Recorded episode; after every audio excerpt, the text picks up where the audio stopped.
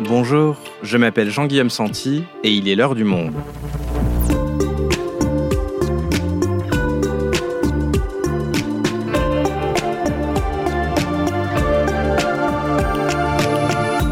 Aujourd'hui, ce mois de février, l'actualité série a été relativement calme, à croire que les plateformes nous font patienter avant l'avalanche de sorties prévue le mois prochain.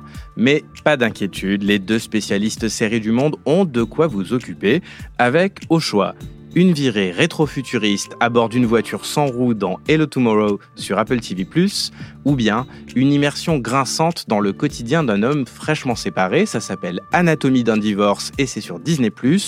Et si vous avez une envie soudaine de luxe et d'adrénaline, The Exchange, une production Netflix, l'histoire inspirée de faits réels de deux femmes qui tentent de s'imposer à la bourse du Koweït. Ce sont les trois choix de Audrey Fournier et Thomas Sotinel et ils viennent aujourd'hui en studio les défendre.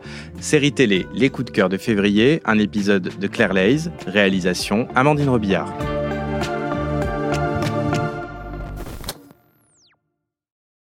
Salut Audrey, salut Thomas. Salut Jean-Guillaume. Bonjour Jean-Guillaume. Comme d'habitude, on démarre par une session rattrapage des dernières actus importantes du monde des séries.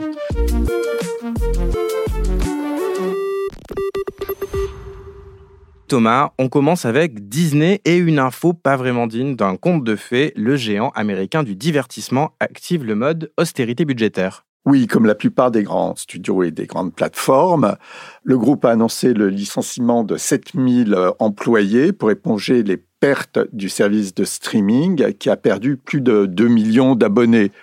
Ça va se traduire aussi par un ralentissement de la mise en ligne de nouvelles séries qui étaient euh, frénétiques. Toutes ces séries Marvel, Star Wars vont être beaucoup plus espacées au fil du temps, mais rien n'est pour l'instant remis en cause. Par exemple, on sait qu'il y aura une quatrième saison du Mandalorian qui est déjà euh, écrite et bientôt en production.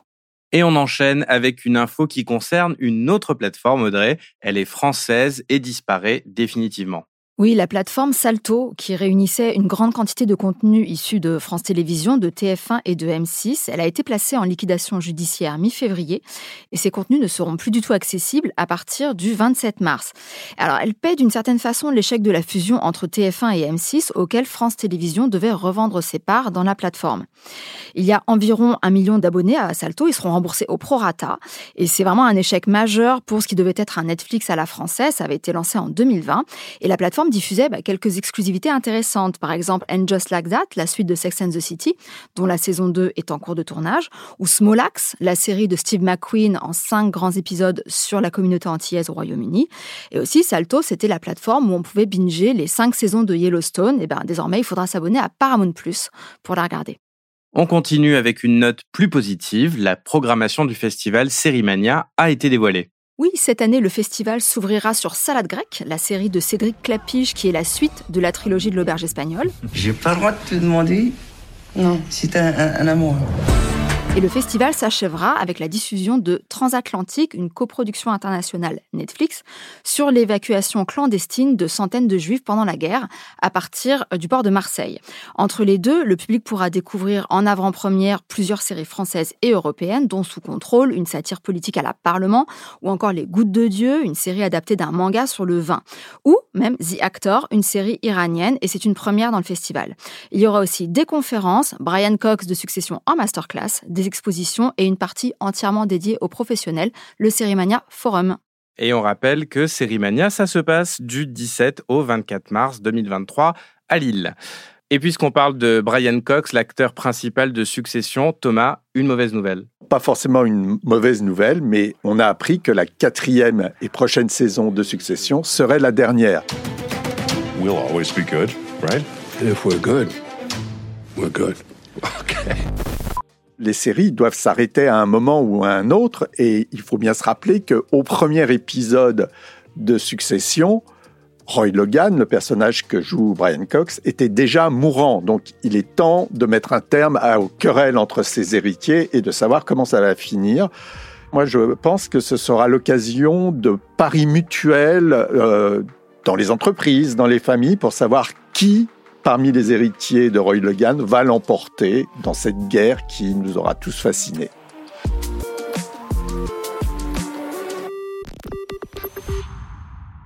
C'est parti pour votre top 3 des séries de février. On commence avec un univers bien particulier. Hello Tomorrow, c'est une production américaine qui nous plonge à la fois dans le passé et dans un futur plus ou moins lointain à base de voitures volantes et de robots barmen. Audrey, l'histoire est portée par un commercial qui vend des séjours très spéciaux. Il s'appelle Jack et il est interprété par cet acteur qu'on aime beaucoup qui s'appelle Billy Crudup, hein, qu'on a vu dans The Morning Show. Et il interprète une espèce de commis voyageur dans ce monde esthétiquement un peu figé dans les années 50-60, mais il a une mission particulière puisque avec son équipe de VRP, il vend des séjours longue durée sur la Lune. That's the dream you all deserve. Où la vie est apparemment très douce, ou en tout cas on peut échapper à un quotidien qui est plus ou moins compliqué. Wow. I love living on the moon. Un univers et une histoire euh, loufoque, donc ça rappelle presque un peu les Jetsons, ce vieux dessin animé. Pourquoi vous avez aimé? Alors, c'est loufoque dans le graphisme, dans l'esthétique, dans la plastique, mais c'est très doux amer et plus amer que doux dans l'histoire que ça raconte, puisque c'est l'histoire de gens qui se mentent les uns aux autres.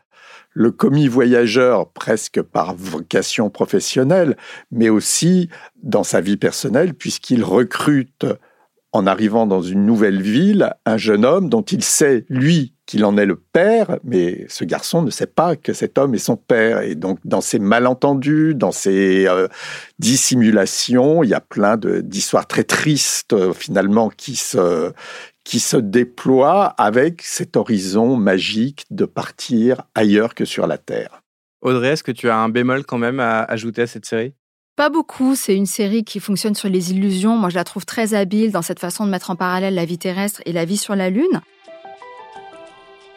Après, ce qui est intéressant aussi dans cette série, c'est son rythme qui est euh, tout à fait déroutant. Personnellement, je me suis un petit peu ennuyée pendant les premiers épisodes parce que j'avais l'impression qu'on me distribuait des pièces d'un puzzle que je n'arrivais pas forcément à, à regrouper. Et il faut attendre un petit peu, il faut s'ennuyer un petit peu, il faut accepter de voir des personnages pas forcément très sympathiques, des acteurs qui se caricaturent un petit peu avant et bien que les choses fassent sens sous nos yeux et qu'on comprenne ce que la série veut nous dire. Hello Tomorrow est donc disponible depuis le 17 février sur Apple TV+, et un nouvel épisode sort tous les vendredis.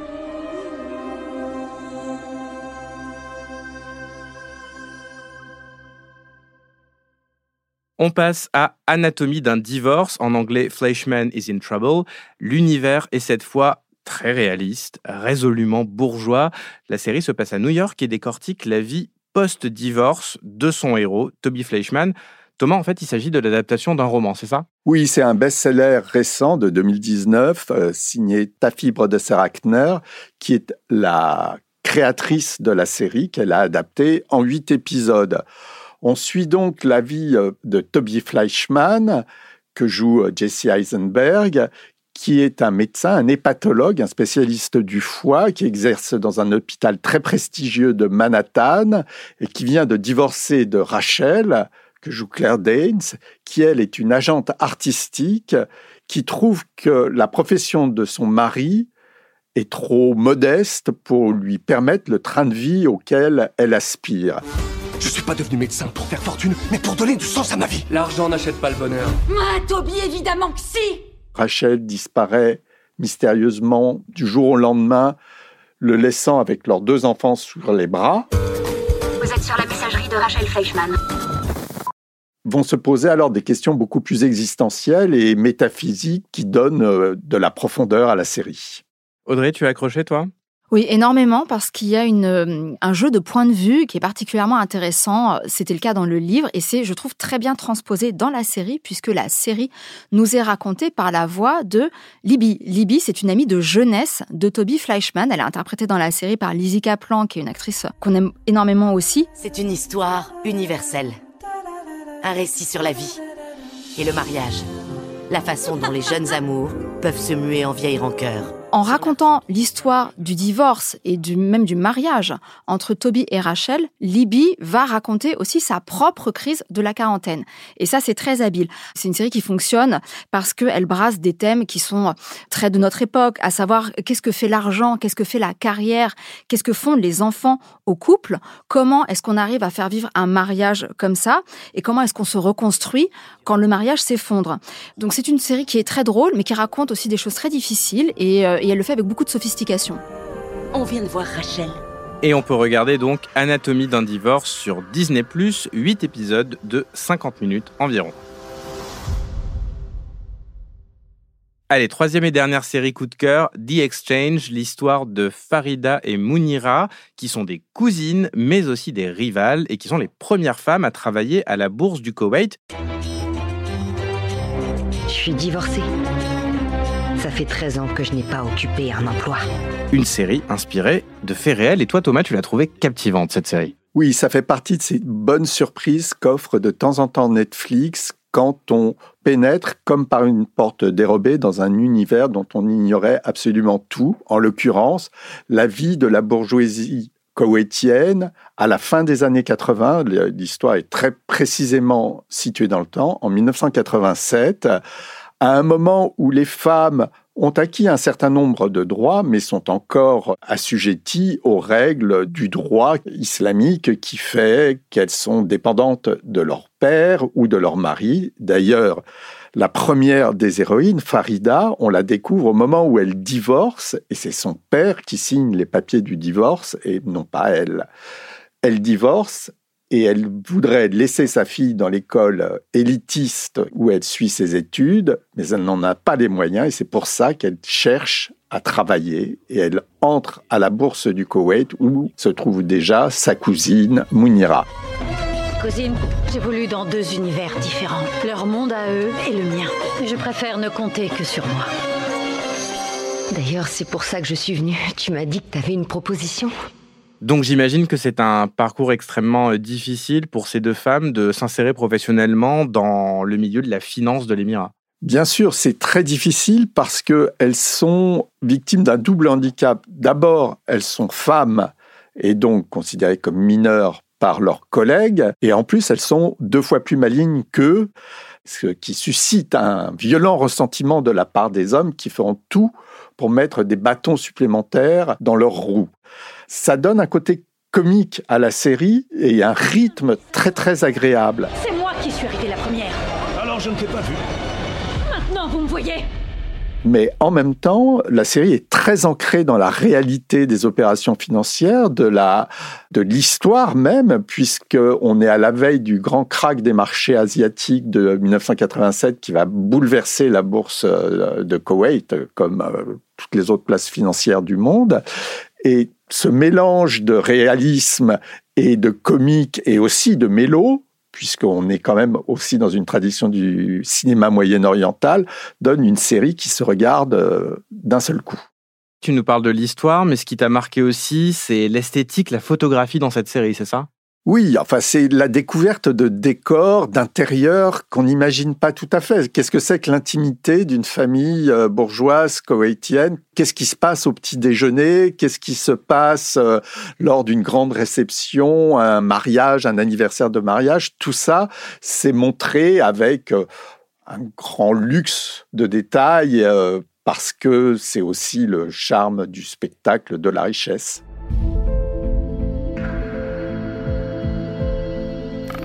Et pour toi, Audrey, le point fort de cette série, ce sont les deux personnages principaux. Oui, les héroïnes sont extrêmement attachantes parce qu'elles sont très imparfaites. Je crois que c'est pas toujours le cas dans la façon de, les filmer dans ces pays-là. Elles sont imparfaites malgré leur maquillage, leurs costumes qui sont très travaillés, un petit peu artificiels. Et elles ont en plus le sens du gag. C'est-à-dire que c'est une série qui ne se prend pas totalement au sérieux. Et c'est ce qui la rend, euh, je suis d'accord avec Thomas, très agréable à regarder. Même si euh, en sous-texte, il y a un thème qui est extrêmement important, c'est l'émancipation des femmes par l'argent. Donc euh, je la conseille au même titre que Thomas. The Exchange, donc votre troisième coup de cœur à retrouver sur Netflix en 6 épisodes de 50 minutes.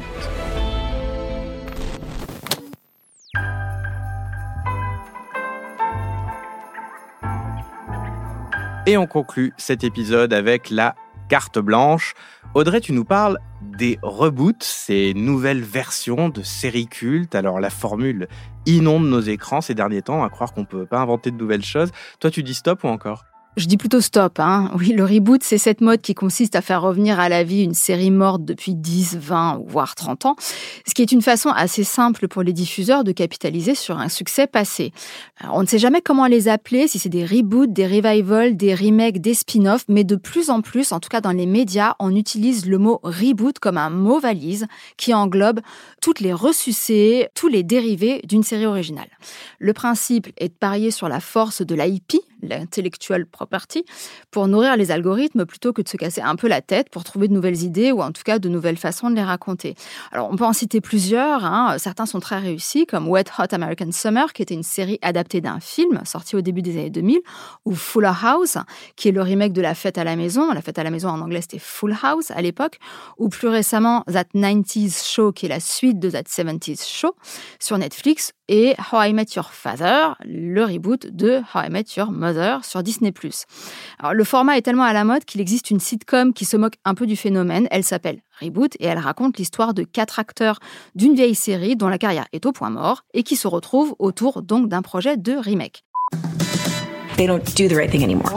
Oh, la série est diffusée sur Disney+, ce qui ne manque pas d'humour. Alors, tous les reboots ne sont pas des catastrophes, mais la facilité du procédé entraîne généralement une très grande paresse dans l'écriture. Les époques sont mal reconstituées, l'humour n'est plus le même, les acteurs ont vieilli, et puis il manque toujours quelqu'un. Par exemple, pas de Kim Cattrall, qui jouait Samantha dans And Just Like That, le reboot de Sex and the City, et pas non plus de Lizzie Kaplan, on en parlait tout à l'heure, dans le remake de Party Down, qui vient tout juste de commencer à être diffusé aux États-Unis. Rendez-vous donc dans 20 ans pour le reboot de l'heure du monde. Merci Audrey, merci Thomas. Merci Jean-Guillaume. Merci Jean-Guillaume.